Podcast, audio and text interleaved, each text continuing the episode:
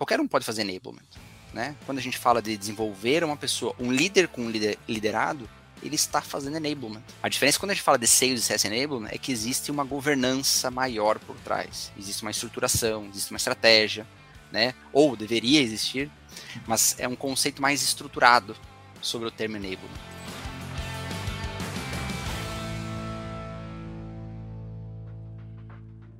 Fala pessoal, esse é o Ciência da Vendas Podcast, o podcast que reúne, inspira e traz estratégias de vendas para você que quer melhorar seus resultados. Eu tenho um convidado especial aqui, converso com o Gustavo Orsato, uh, gerente de Sales Enablement, Sales e CS Enablement da RD Station. Gustavo, prazer receber você aqui, obrigado por ter aceitado o nosso convite. Legal, Dani, eu que agradeço a oportunidade de falar sobre esse tema, né, que é tão falado hoje no mercado e bora bater um papo que vai ser muito, muito bacana. Vamos sim. Recentemente a gente teve um evento, tivemos uma trilha toda dedicada para Sales Enablement. Acho que é um tema que ganha muito importância cada dia que passa. Mas antes de falar sobre, sobre o tema, queria pedir para você que está nos assistindo para se inscrever no canal, deixar seu like. E se ficar com alguma dúvida, é só deixar aqui nos comentários. Vai ser um prazer para a gente responder. É, mas vamos lá, Gustavo. Assim, queria, para introduzir o tema, que ainda é novo para muita gente. A gente aqui fala com muitas empresas do mercado tradicional, que não, não são de tecnologia. O que, que é enablement e por que, que você hoje é responsável por, pela, por a área de Sales Enablement e CS Enablement? Então, né, é, a gente está, o, o termo enablement hoje no mercado, ele é o hype do momento, né? Então, assim, é, e o que, que na prática quer dizer, né, Dani? Assim, existem vários conceitos, mas a essência do termo enablement é você habilitar e preparar alguém para desempenhar no papel. Né? Quando a gente fala em habilitar, e eu gosto desse termo porque é, é muito genérico, mas ele diz respeito a gente tirar e eliminar fricções, barreiras e dificultadores para que as pessoas, sejam vendedores, sejam CS, consigam desempenhar bem e principalmente ter, ter inconsistência de performance. Eu gosto de entender enablement como uma disciplina e explico para vocês o porquê. Assim, qualquer um pode fazer enablement, né? Quando a gente fala de desenvolver uma pessoa, um líder com um lider, liderado, ele está fazendo enablement, né? A diferença quando a gente fala de sales e CS enablement é que existe uma governança maior por trás, existe uma estruturação, existe uma estratégia, né? Ou deveria existir, uhum. mas é um conceito mais estruturado sobre o termo enablement. O, o enablement nasceu das empresas SaaS, ou seja, onde você tem uma máquina de revenue, de aquisição, retenção e expansão mais bem definida, né? Um modelo mais preditivo. Muito alinhados, né? Isso, é um modelo mais preditivo, né? Um modelo de recorrência. Então, que explica um pouquinho por que ter essa, essa estrutura né? De se tornar cada vez mais previsível, escalável. Hoje a gente ainda olha enablement mais focado em startups ou modelos de negócio SaaS. Mas a gente começa a ver, tá? Eu começo a acompanhar iniciativas de empresas que não são de tecnologia, investindo, criando áreas de sales enablement, tendo um profissional com essa função. Então começa a transbordar para fora do, de SaaS, de fora de tech, o que eu acho que é muito bom, né? Você acha que é um, é, um conceito aplicável para outras indústrias? Assim, ó, eu acho que sim tá?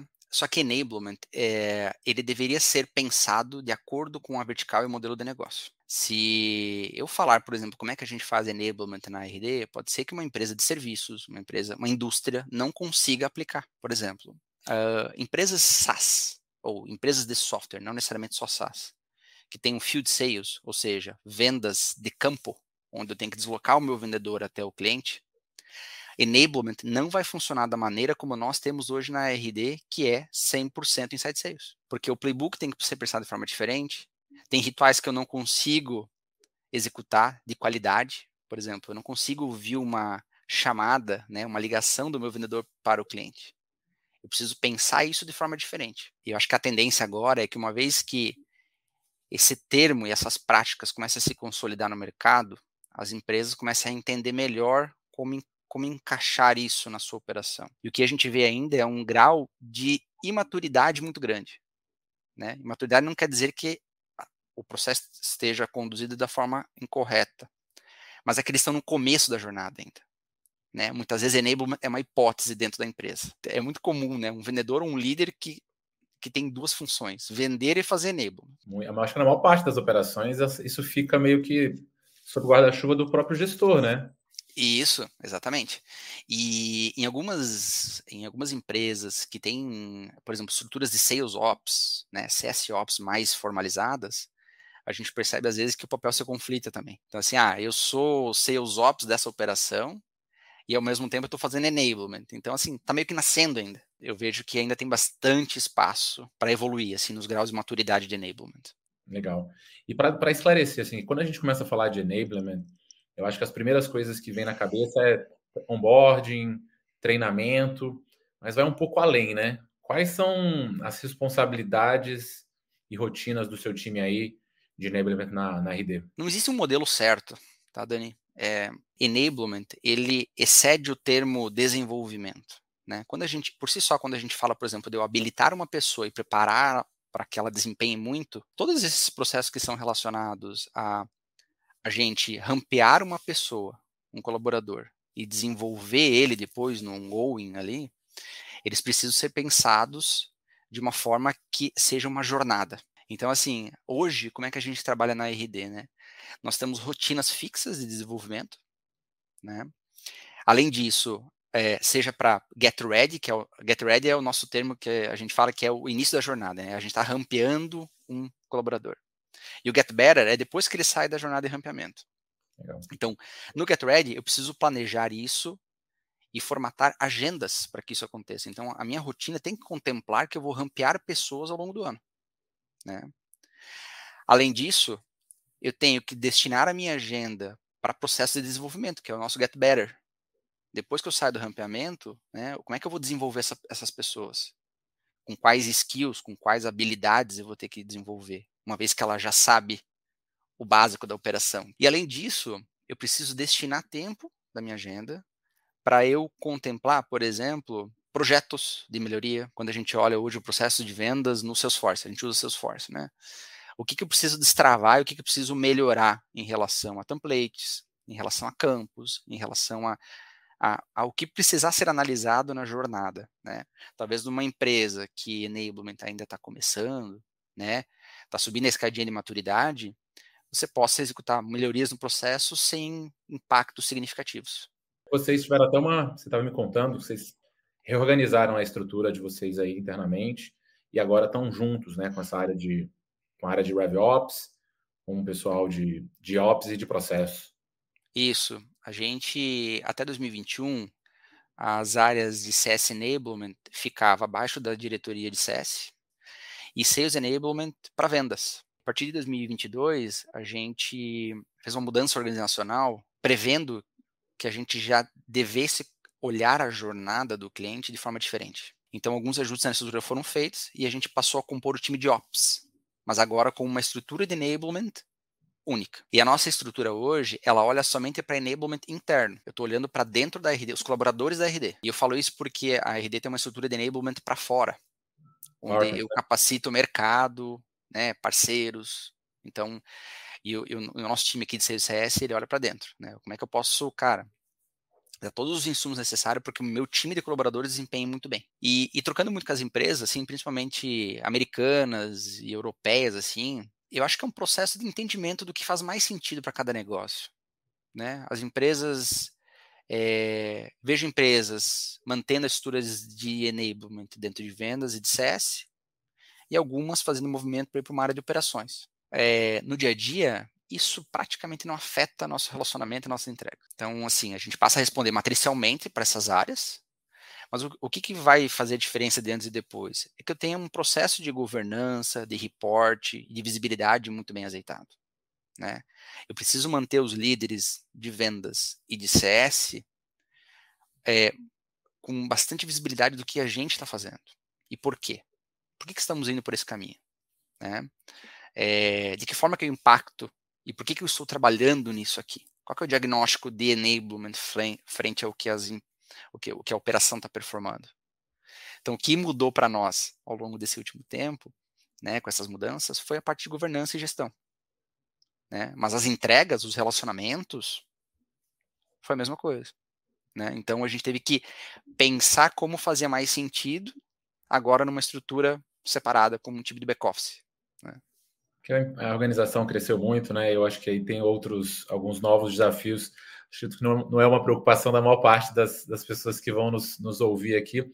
Eu queria aprofundar mais na questão das entregas. Assim, você falou que hoje o trabalho de você está dividido em get, be, get ready e get better. O que, que exatamente vocês faz, fazem nesse momento de inicial, quando o novo colaborador entra, para deixá-lo pronto, né? Essa fase de get ready. Quando um colaborador, é, inicialmente quando ele é admitido, ele, para, ele passa por um processo de get ready que a gente chama get ready da RD. Tá? Ou seja, é, ele, ele passa por todo o entendimento institucional, organizacional, né, é, de estrutura para entender assim como é, como é que a gente hoje está formatado, né? Uma vez que a pessoa passa por esse processo, ele vem para o get ready que a gente chama de área.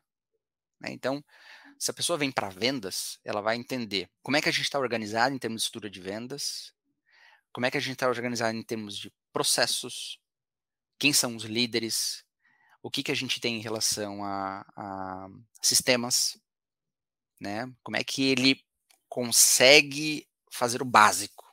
Além disso, ele passa a entender da sua operação onde ele foi admitido, playbooks, processos, governança, como é que a gente lê os dados, né? quem são os pares, projetos, que prioridades estão sendo trabalhadas, né? E qual é a missão, a missão, assim, a, a, os, os desafios daquele papel. Então, essa estrutura que a gente, de forma bem resumida, é, aborda com o time nesse período de rampeamento.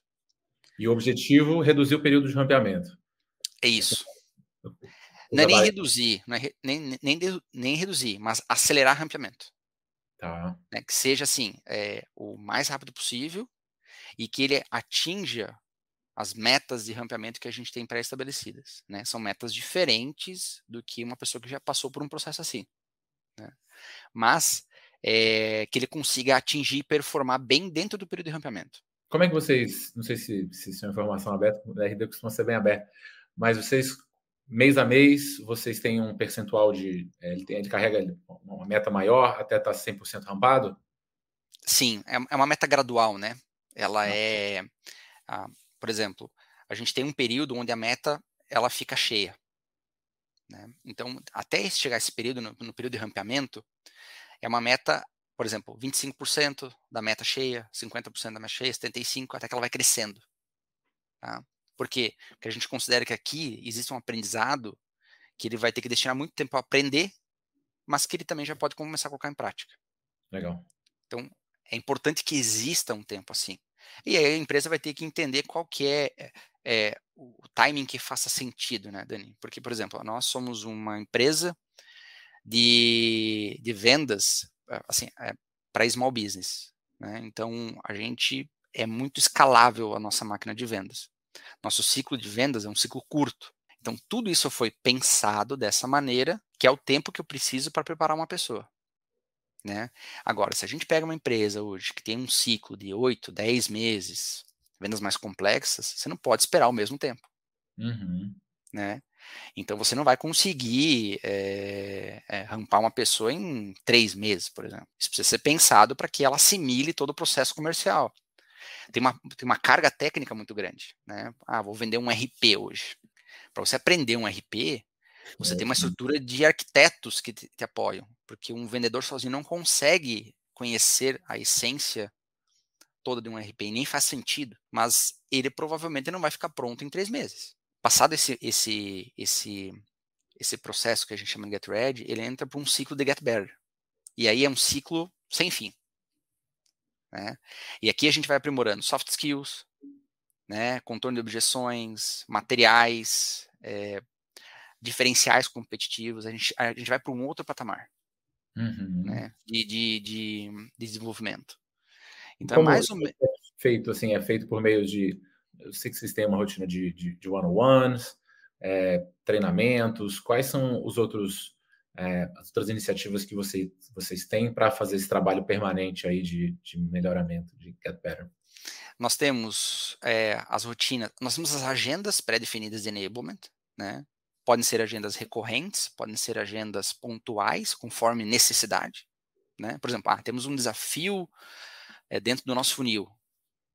E que isso se mostrou desafiador num período mais longo, eu preciso prever que eu vou ter uma ação corretiva aqui, né? Ou eu tenho uma parcela do meu time que não está performando como está previsto que ele performe, eu preciso ter uma ação de resgate aqui. Então, eu preciso compor o meu calendário dessa forma, né? Mas a gente tem rotinas e one-on-ones, temos entre líder e liderado, entre enablement e o time, né? A gente tem uh, agendas de, de planejamento e acompanhamento de indicadores de melhorias. Então, a gente estabelece rotinas de acompanhar qual essa evolução. Como o nosso ciclo de vendas é curto, então a minha rotina de acompanhamento é bem frequente. Agora, se eu tiver um, um ciclo de vendas longo, talvez não faça sentido eu olhar isso semanalmente. Né? Eu vou ter que ter um espaçamento um pouco maior para acompanhar essa, essa, essa, se isso tem surtido efeito positivo ou negativo.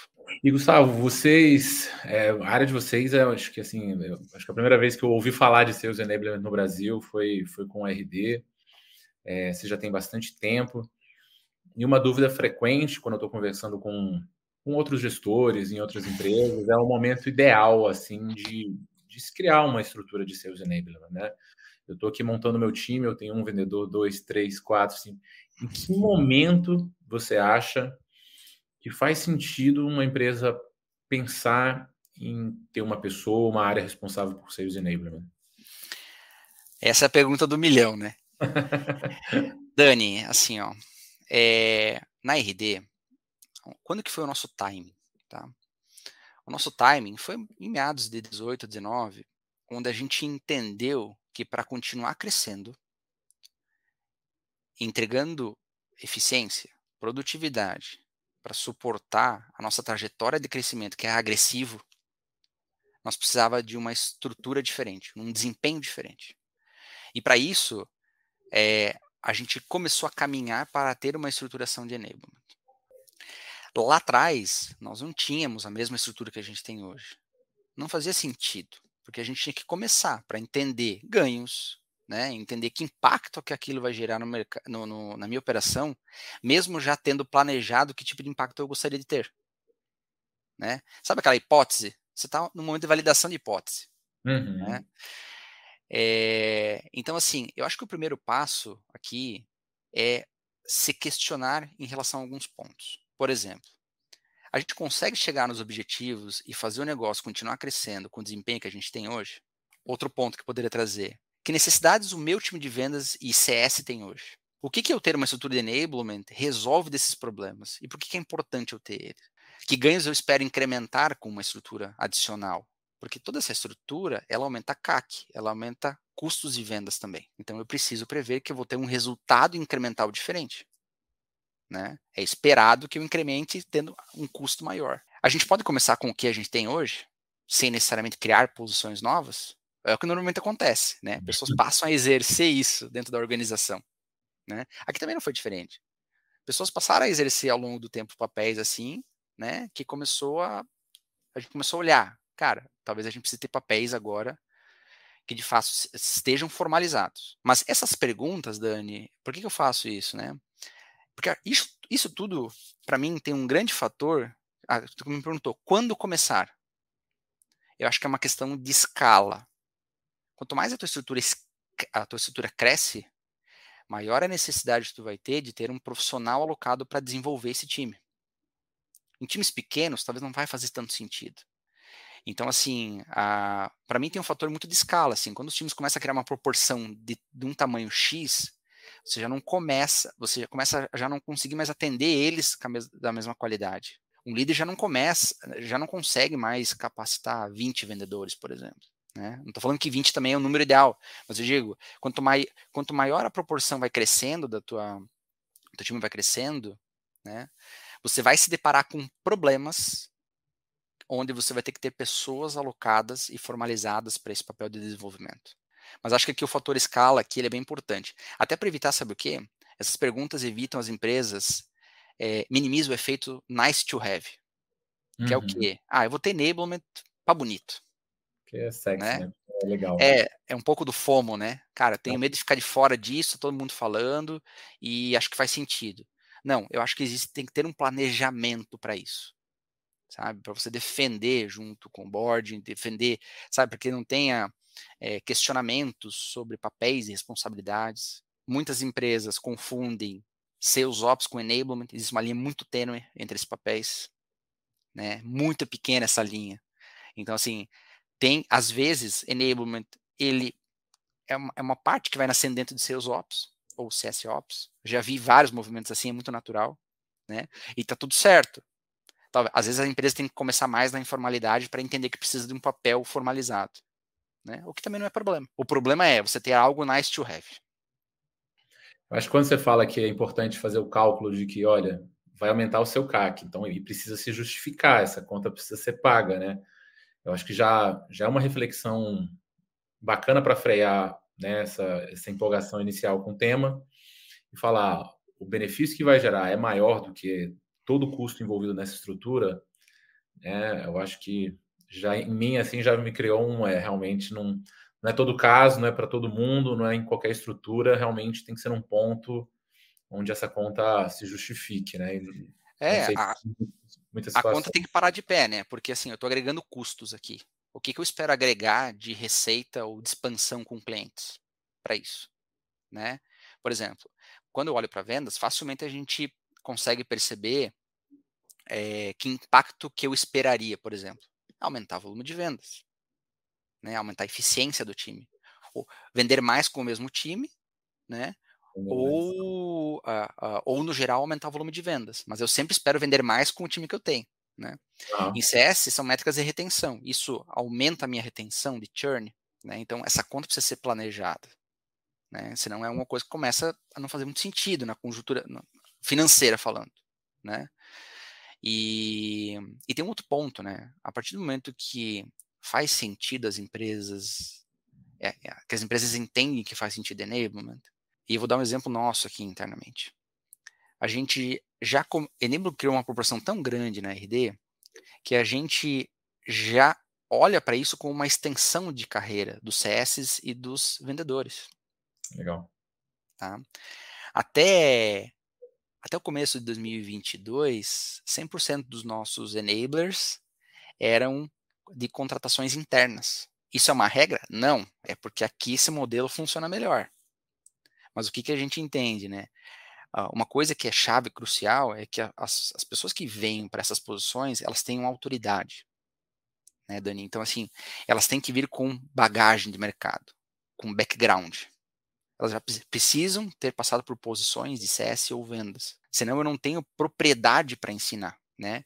E uma das coisas que o time leva muito em consideração dentro do RD é autoridade. É você ter passado por essa vivência, e tem que ser uma vivência sólida, para que eu consiga ensinar e que o time consiga engajar da melhor forma.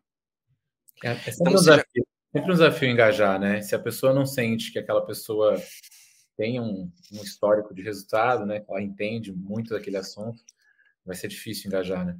Exatamente. Então, é, isso quer dizer que a gente não olha para fora? Claro que a gente olha com a mesma intensidade que para dentro.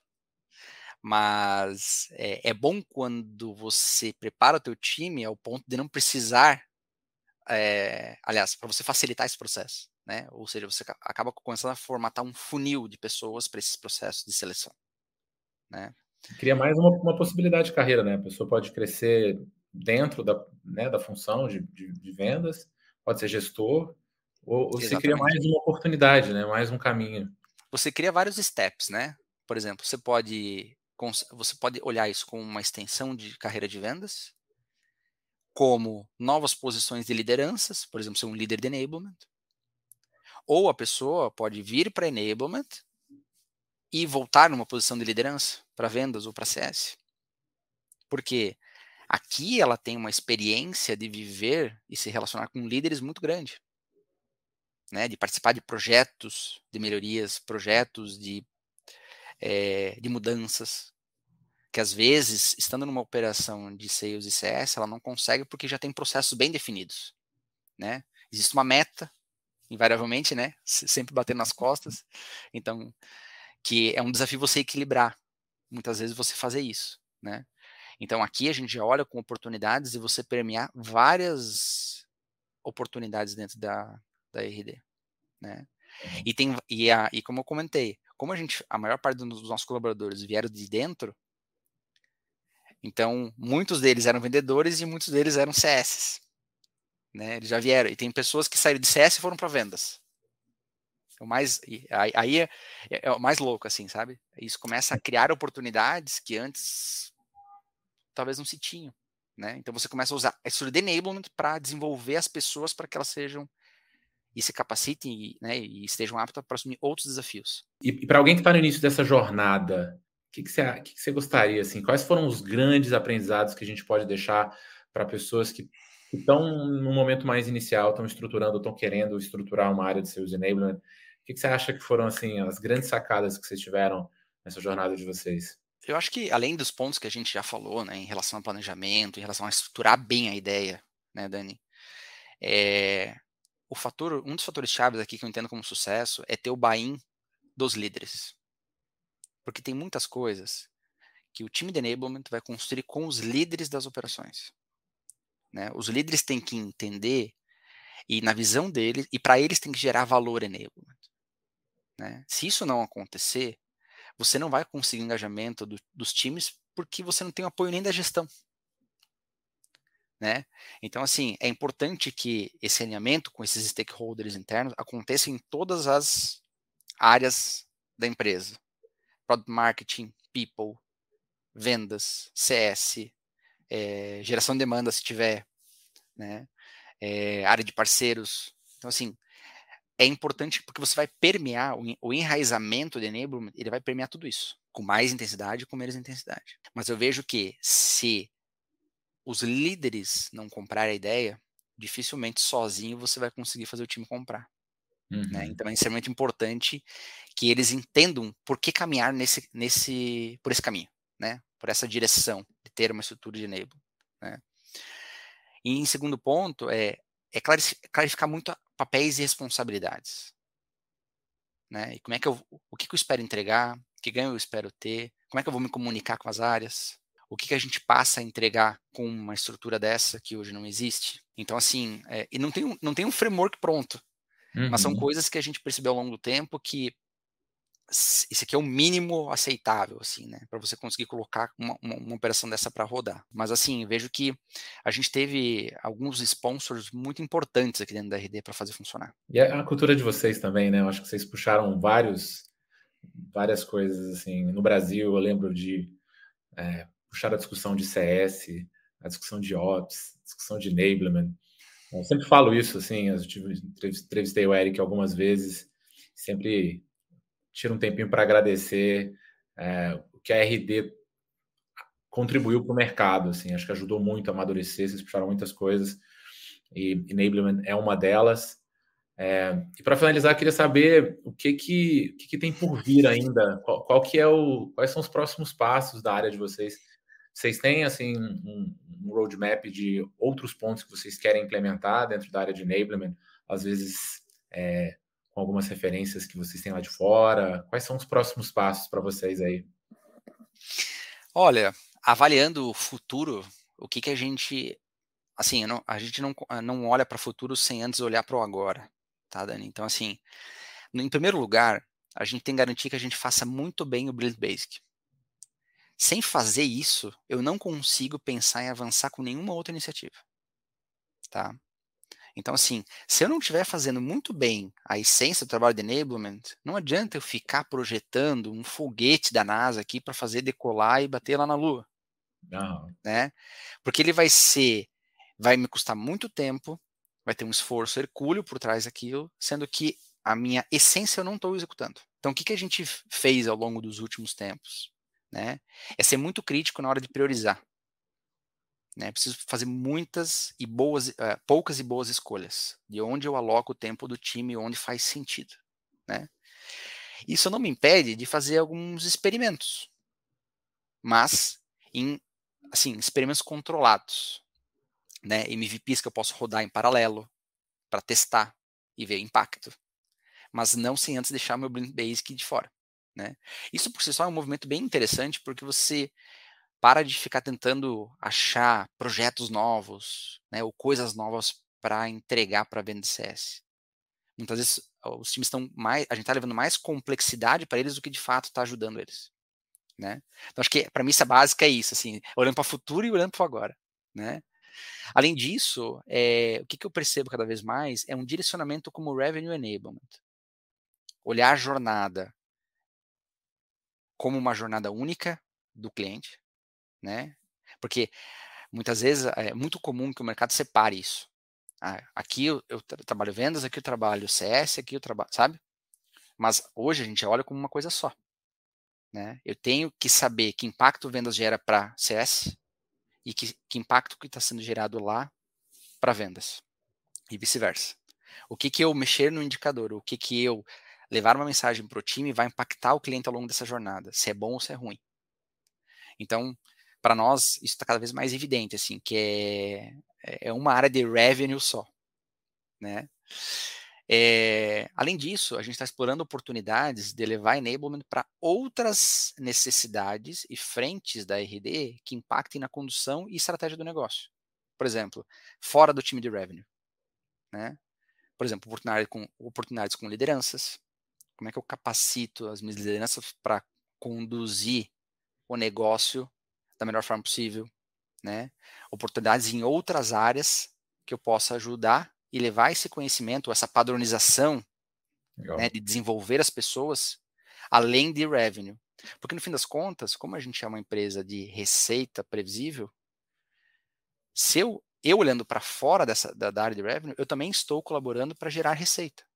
Então não deixo de estar de estar fazendo o meu papel aqui, né? Então a gente está degustando e avaliando outras oportunidades, né? De expandir um pouco mais o guarda-chuva de Enable. A essência, a essência é aplicada para qualquer área, né? A ideia qualquer de... área. Exatamente. Além disso, a gente está olhando também, né? A gente gosta de olhar para o mercado. O que, que o mercado está tá lançando de novas ferramentas e funcionalidades, né? Então, assim, a gente quer olhar, por exemplo, para o mercado para trazer mais inteligência para os nossos processos de qualidade, né? Por exemplo, ah, como é que eu, eu trago aqui IoT, inteligência artificial, para me ajudar nesses processos que envolvam qualidade? Por exemplo, o que é um processo de qualidade? É garantir. Como é que eu, quando eu estou ouvindo uma, uma, uma ligação do meu time de vendas, como é que eu posso usar a tecnologia para me dar mais insights? Então, assim, que insights que eu vou ter hoje que eu não tenho? Eu quero entender que tipo de comportamento eu passo a entender que antes eu não tinha? Que discursos nos fazem converter mais e melhor? Né? Então, assim, eu vou para uma outra camada de inteligência. Né? Então, a gente quer degustar um pouquinho isso, sabe? Para é. ver. Não necessariamente, ah, tendo que adquirir uma ferramenta. Porque, de novo, isso aqui, essas ferramentas hoje, as melhores do mercado são globais. É precificação em dólar, então tudo isso tem que ser pesado. Então, vejo que é um caminho que a gente naturalmente quer degustar um pouquinho dele, né? Para ver o que, que a gente pode trazer e ser mais inteligente nisso. Né? No fim das contas, a gente quer mais dados para conseguir tomar melhores decisões. Né? Mas vejo que é um caminho natural de qualquer área de enablement. Assim, quando chegou num estágio de maturidade, que a gente, que a gente chama de otimizado, né? que está lá no topo, é, você vai começando aí a, a, a, a avaliar assim, o que, que, é o depois, né? E de novo, acho que aqui tem um cuidado, né? Uh, um ponto assim que eu vejo que muitas empresas fazem é querer começar com as melhores ferramentas. Será? Será que você não tem apenas que começar algo para evoluir e chegar nessa conclusão que lá na frente você vai ter estrutura que justifique, né? Então assim, e é muito comum cometer esse erro, né? É, então assim, um gong, por exemplo, não vai funcionar bem se ele não for bem implantado. E para ser bem implantado, ele, não, ele precisa de um CRM world class. Um CRM World Class hoje é dolarizado. Bem, né? Então a gente está falando de duas ferramentas só ne nesse início de jornada que são precificadas em dólar, que vai te exigir uma estrutura de back-office para dar sustentação para Então, assim, o negócio já começou a aumentar exponencialmente, né?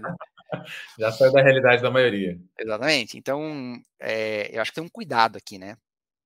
Temos várias, por exemplo, ferramentas de CRM no mercado, né, que podem ser boas ferramentas para começar a construir um funil de vendas, por exemplo, e começar a ter dados. E sem isso, por exemplo, se você não tem isso hoje, esquece falar de enablement. É né? É base, né? É. Isso é base, né? Porque assim, é, se você não tem isso, você não tem. Ah, vou, de novo voltando às perguntas lá. Você não sabe nem qual é o teu problema ainda. Uhum. Né? Então, assim, é a mesma coisa. Exatamente.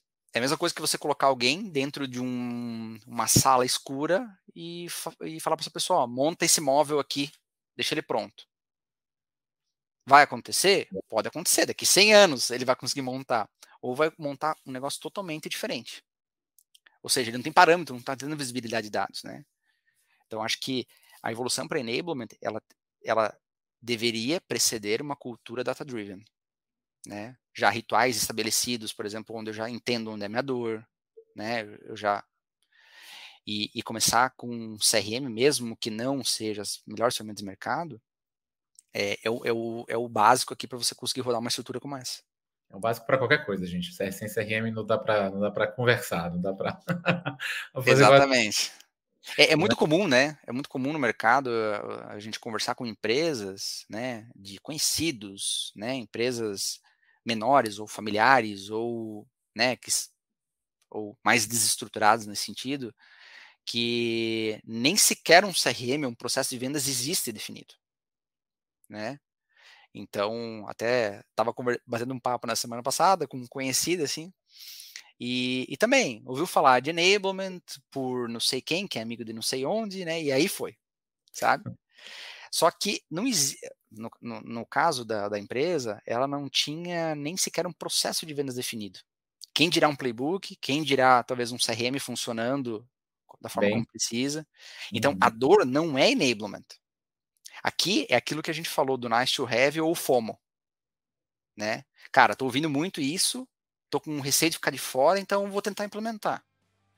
E aí a chance de dar errado é muito grande. Gustavo, cara, muitíssimo obrigado. É, a gente chega ao final do nosso episódio do Ciência da Venda Podcast. Falamos hoje sobre Sales Enablement. Não se esqueça de quem está assistindo aqui, gente, se inscrever aqui no canal para acompanhar os próximos conteúdos. Deixa seu like, caso tenha ficado com alguma dúvida, escreve aqui nos comentários que eu faço suas perguntas chegarem até o Gustavo e ele ajuda a gente a responder.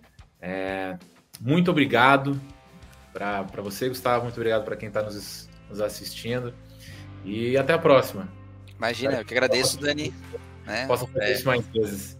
Com certeza. A gente fica muito disponível para conversar com o mercado. Né? Então, a galera tem o meu contato do LinkedIn, fique super à vontade para me procurar para a gente trocar figurinha. A gente está querendo muito conversar com o mercado e levar em nome da RD o que a gente tem aprendido com esse os processos, né, e a implementação de enablement ao longo dos anos e o que, que a gente conquistou com isso. Né? Acho que a gente tem bastante coisa para compartilhar com o mercado e conta muito comigo assim para a gente fazer essas, essas rodas aí de conversa sobre o tema que é muito bacana. Maravilha.